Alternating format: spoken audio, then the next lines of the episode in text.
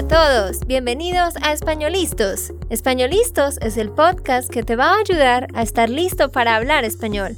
Españolistos te prepara para hablar español en cualquier lugar, a cualquier hora y en cualquier situación. ¿Recuerdas todos esos momentos en los que no supiste qué decir? ¿Esos momentos en los que no pudiste mantener una conversación? Pues tranquilo, Españolistos es la herramienta que estabas buscando para mejorar tu español. Dile adiós a todos esos momentos incómodos. Entonces, empecemos. ¿Estamos listos? Yo soy Andrea, de Santander, Colombia. Y yo soy Nate, de Texas, Estados Unidos. Hola para todos, aquí estamos en otro episodio más y en el día de hoy vamos a entrevistar a alguien Ustedes me han pedido que entreviste más personas para que puedan escuchar diferentes acentos, diferentes historias. Así que por eso, pues en este momento estoy en Colombia, en Bucaramanga, y por eso voy a entrevistar a Juan Manuel, que de hecho es la persona en donde nosotros venimos a grabar todos estos podcasts que hemos estado haciendo en este mes. Juan Manuel nos va a contar mucho sobre su vida, le vamos a hacer muchas preguntas y pues quiero darle la bienvenida a Juan. Muchas gracias por estar aquí. Hola Andrea, bueno, a ti muchas gracias por invitarme.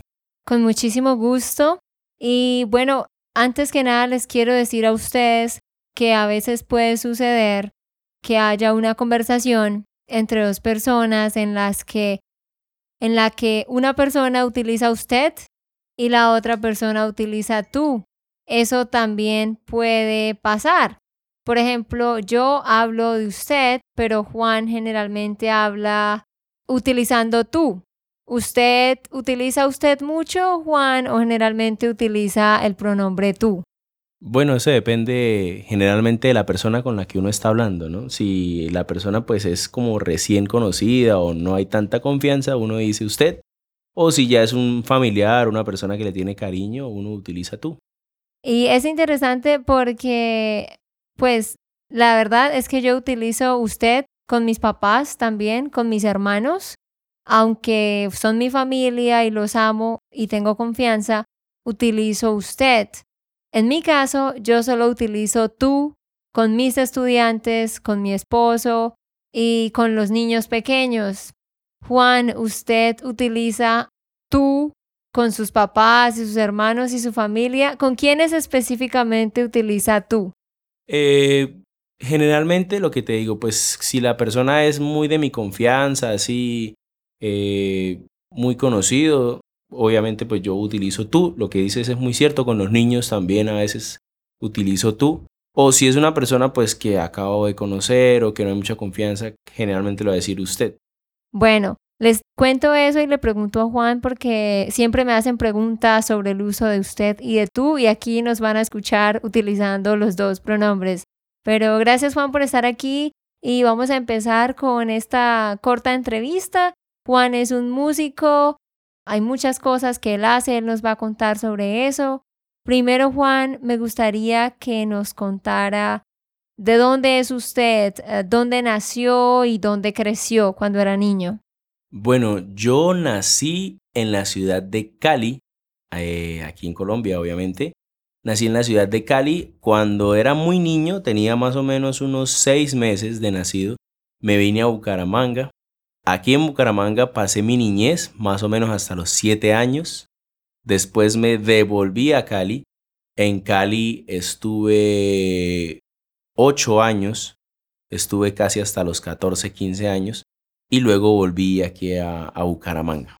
¿Y usted es bueno para bailar salsa? Sí, puede decirse que sí, sí, sí. Porque se supone que en Cali, ¿no? Es donde hay muchos bailarines de salsa que son muy buenos, ¿no? Pues sí, pero pues siempre hay la excepción a la regla. Yo tengo familiares allá en Cali y son tiesos para bailar salsa.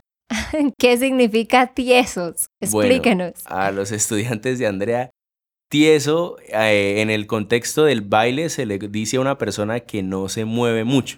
una persona que no tiene sabor. Y bueno, Juan, o sea que entonces usted estuvo en Cali, ¿Cuántos años lleva viviendo acá en Bucaramanga? O sea, en todos estos últimos años en total. Bueno, ya, como te dije, llegué más o menos a los 15, tengo 27, son ya 12 años aquí en Bucaramanga. ¿Y qué nos puede decir de la ciudad de Bucaramanga? ¿Cómo es esta ciudad? Bueno, la verdad Bucaramanga es una ciudad muy acogedora en muchos aspectos. El principal para mí es la cercanía de todo, porque a pesar de que Bucaramanga pues no es una ciudad tan tan pequeña eh, en comparación a ciudades más grandes de Colombia como Bogotá, como Cali, como Medellín, pues realmente todo queda cerca. Lo más lejos que tú vas a andar en un auto o en un bus o en una moto son 30 minutos. Cuando hay ciudades eh, de otros países o aquí mismo en Colombia como Bogotá, que tú te vas a trasladar de un punto a otro y puede ser un trayecto de dos horas. Aquí en Bucaramanga realmente pues uno dice todo queda cerca. Exacto, eso, eso sí es muy cierto. El centro queda cerca, la plaza, las universidades. Y sí, como dice Juan, quizás cruzando la ciudad de un extremo a otro se podría gastar una hora, pero generalmente a todos los lugares que vas en la vida diaria te gastas 30 minutos. Y Juan, ¿cómo es el clima aquí en Bucaramanga? Bueno, eso es otro aspecto muy chévere aquí de la ciudad porque eh, no es como en muchos sitios que es una estación, por ejemplo, que todo, que parte del año es frío y parte del año es caliente y parte del año es lluvioso, no. Aquí en un solo día puedes encontrar todos los climas. Digamos, 6 de la mañana está haciendo frío, eh, ya luego más o menos 10 de la mañana, 12 del mediodía está haciendo un calor eh, fuerte y sobre las 5 de la tarde puede llover. Entonces, eh, pero todos los climas como en un, en un cierto equilibrio. Aquí pues eh, hay un clima, no es un calor así sofocante eh, por encima de 35, 36 grados, no. Y pues el frío tampoco es un frío extremo, es un, es un clima pues muy bonito la verdad. Exacto, tienen que venir a, a visitar Bucaramanga porque yo sé que todos los que nos escuchan la mayoría han escuchado de Medellín, Cartagena, Bogotá, eh, pero quizás no han escuchado de Bucaramanga. Ahí les estamos contando y al final les diremos un poquito más sobre eso. Pero Juan, cuéntenos, ¿qué hace usted? ¿Cuál es su profesión? ¿A qué se dedica? Bueno, yo hago varias cosas, pero todo gira en torno a la música. Eh, yo toco piano, guitarra, saxofón, eh, me dedico a cantar, esa es una de las, de las labores que más hago.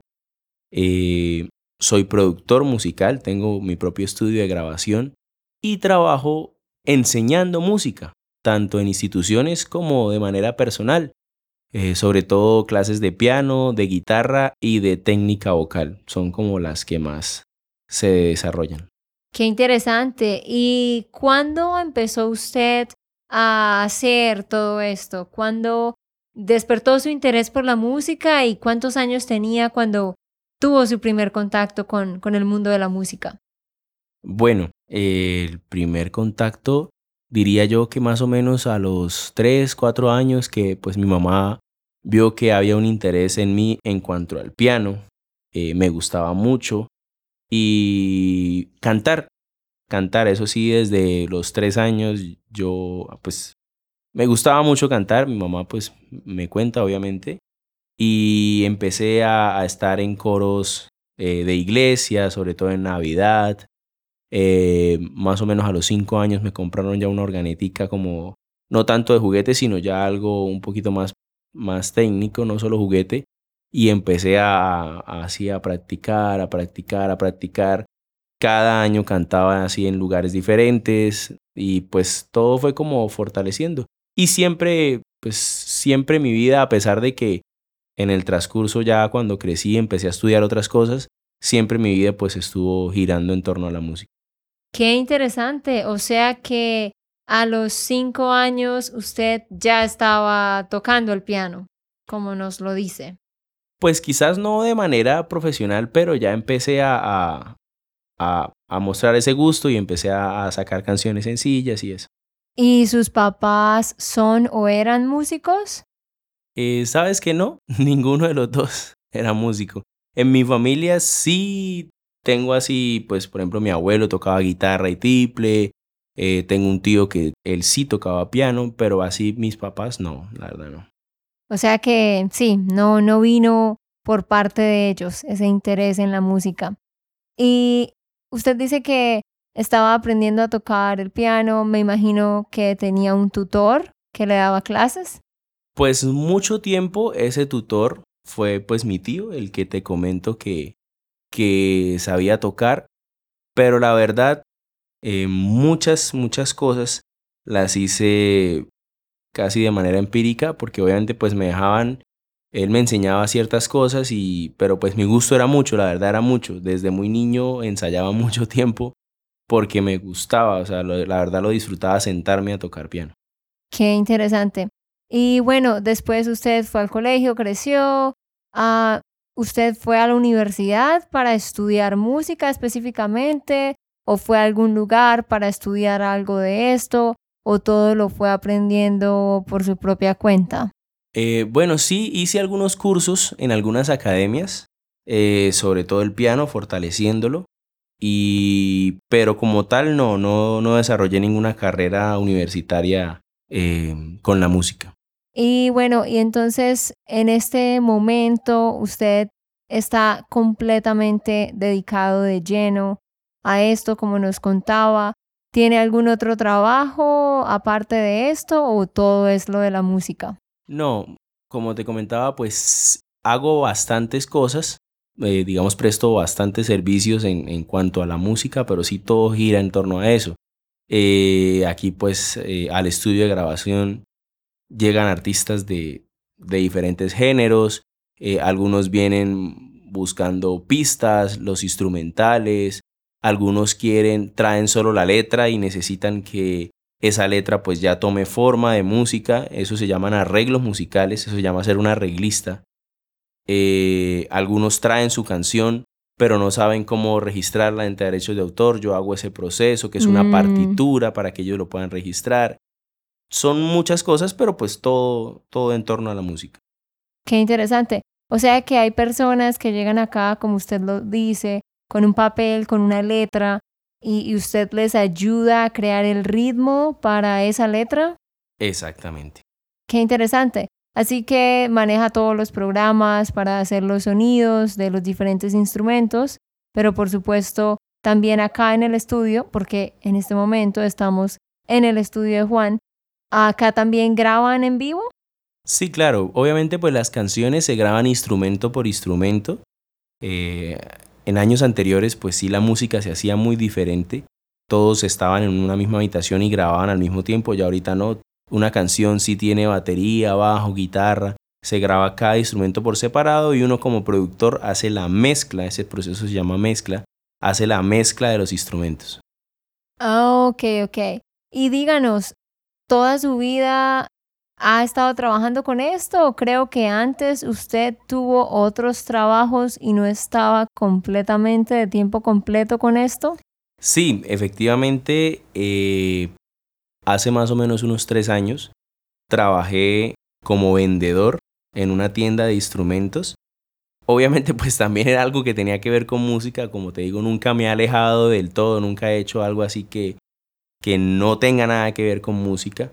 Eh, cuando era niño pues trabajaba y ayudaba así de pronto en talleres mecánicos, en cosas así, fue como lo único que hice que no, no tenía que ver con música, pero sí trabajé en una tienda de instrumentos como vendedor y como asesor, eh, haciendo también pues instalaciones de sonido en, en iglesias, en teatros, en sí, en sitios, pero pues es algo que tampoco estaba tan alejado de la, de la música.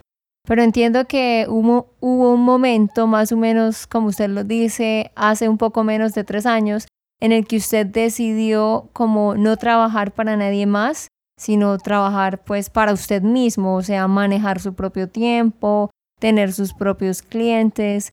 ¿Qué fue lo que lo llevó a tomar esa decisión? Sí, bueno, ese siempre fue el sueño, ¿no? El sueño siempre había sido como dedicarme sobre todo al estudio de grabación, a la producción musical. Eh, Cuando el estudio empezó, obviamente como todo, eh, tenía muy poquitos clientes, todo empezó muy despacio. Yo trabajaba, yo pues cantaba en iglesias y eso, pero pues para conseguir otros recursos me empleé en esta empresa, ya trabajaba. Pero llegó el momento y llegó el tiempo en que ya el, el estudio de grabación había crecido lo suficiente y ya digamos era muy difícil estar trabajando allá con un horario pues como todo empleado y llegar cansado a, atender el estudio porque solo podía abrirlo de noche. Fue una época bastante difícil, pero pues llegó el momento en que ya dije puedo, puedo salir de allá y empezar a trabajar totalmente con la música. O sea que ese siempre fue su sueño, ¿no? Poder ser independiente. Sí, sí, sí, claro que sí. Y bueno, ahora hablemos un poquito sobre su familia. Cuéntenos, ¿usted está casado? ¿Tiene hijos?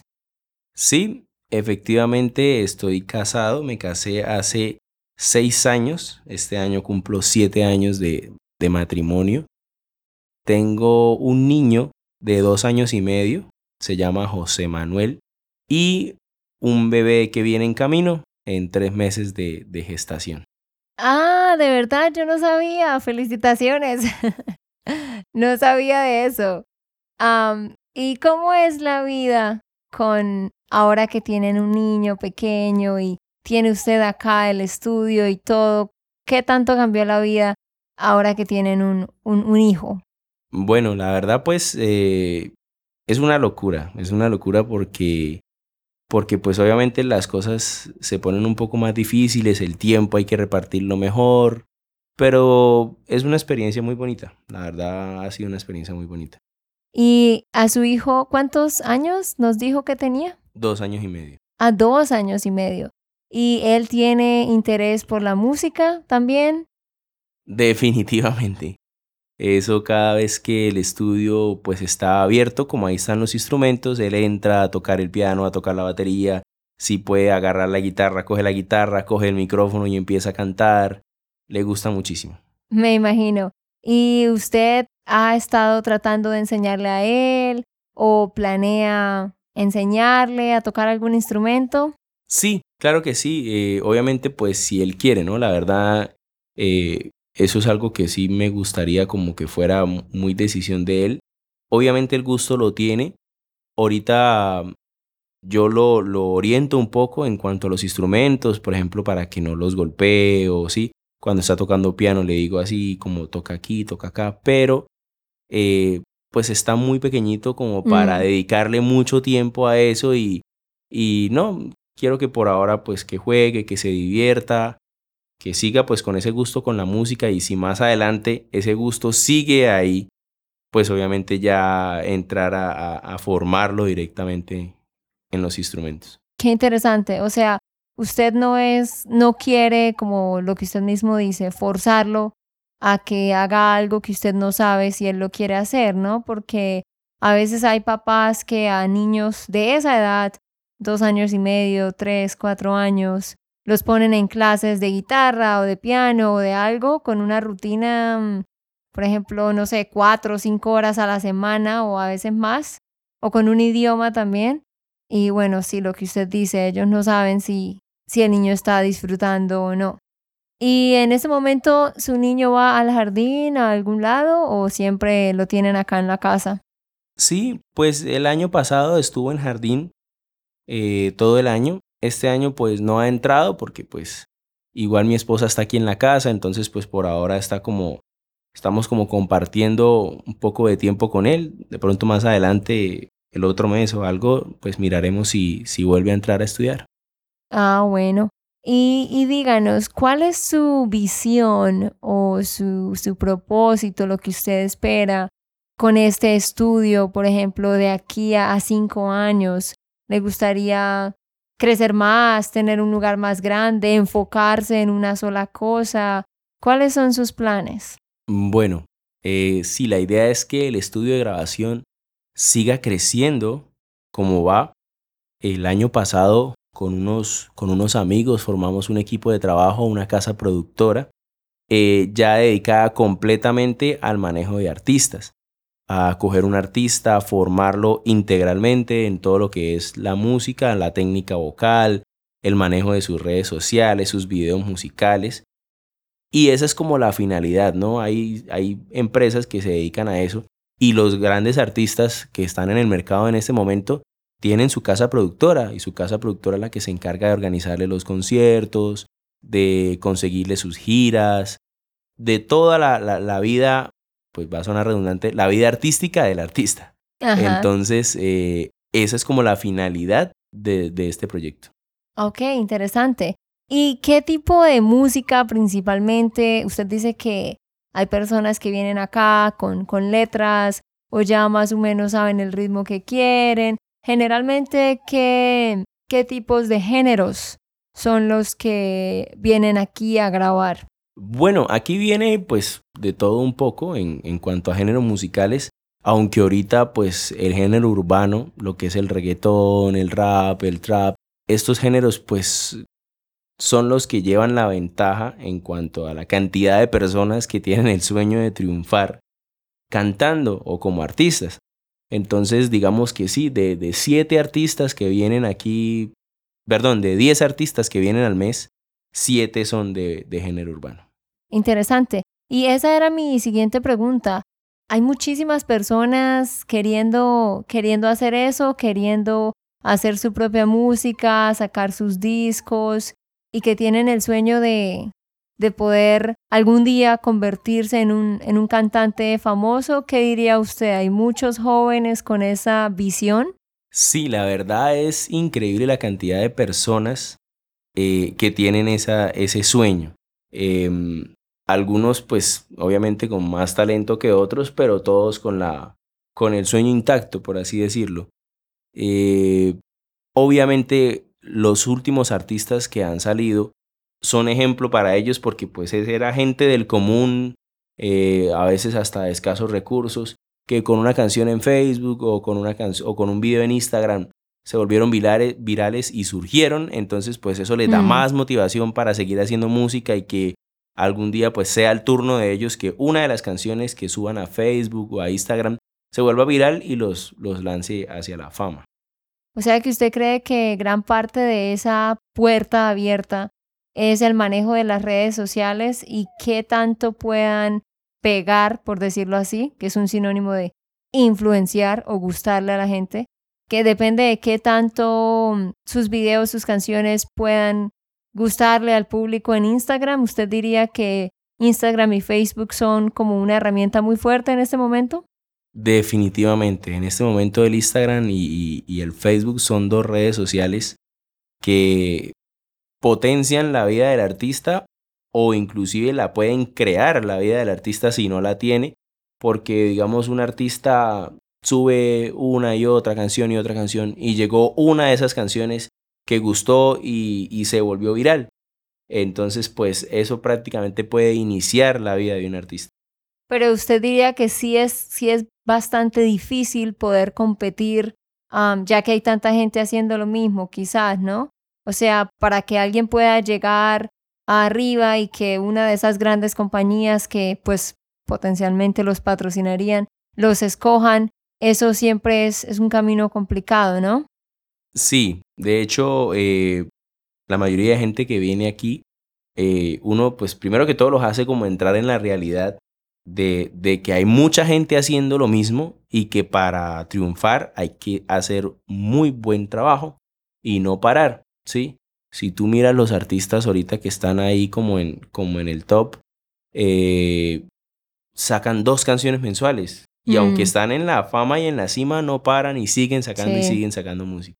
Sí, ese es como el punto de la música, ¿no? Estar innovando, innovando y cada vez creando cosas, cosas nuevas. Pues gracias Juan por, por toda esa información, por compartirnos sobre lo que usted hace. Yo creo que esto ha sido una buena práctica para todos los que nos están escuchando, pero quiero que terminemos ah, contándoles a los que nos escuchan sobre qué cosas hay para hacer aquí en Bucaramanga y en el departamento de Santander, porque no sé si usted sepa, pero pues yo he notado que, que los extranjeros generalmente saben es sobre Medellín, Cartagena y a veces Bogotá. Pero nadie casi conoce sobre Bucaramanga. Entonces, ¿qué recomendaciones, qué lugares nos puede contar usted que hay aquí que son interesantes que la gente puede venir a visitar? Bueno, en Bucaramanga como tal es una ciudad muy bonita. Se le llama la ciudad de los parques. Hay muchísimas zonas verdes, mucha vegetación. Y ya como tal en Santander eh, hay lugares muy bonitos. Obviamente está el cañón del Chicamocha. Eh, en San Gil hay muchísimos lugares para hacer eh, deportes extremos. Hay canotaje, hay para hacer escalada, senderismo, hay muchísimas cosas, parapente y muchos otros deportes. En Santander, pues la verdad hay muchísimos sitios turísticos. Muchos pueblos todavía están como se construyeron eh, colonialmente. Hay muchísimas casas antiguas y cosas muy bonitas por, por visitar. Exacto, él mencionó San Gil. San Gil es, un, es una ciudad pequeña que, está cerca de Bucaramanga y como él lo decía, allá hay muchos deportes extremos que se pueden practicar. Y cerca de este pueblo hay otro que se llama Barichara. Barichara es un pueblo muy, muy lindo en el que todas las casas son iguales, las calles son de piedra, como lo decía Juan, tiene un estilo colonial que se ha conservado y este pueblo se ha vuelto muy, muy popular. Y estos pueblos quedan más o menos a dos horas y media de Bucaramanga y para llegar allá se pasa por el cañón del Chicamocha que lo nombró Juan.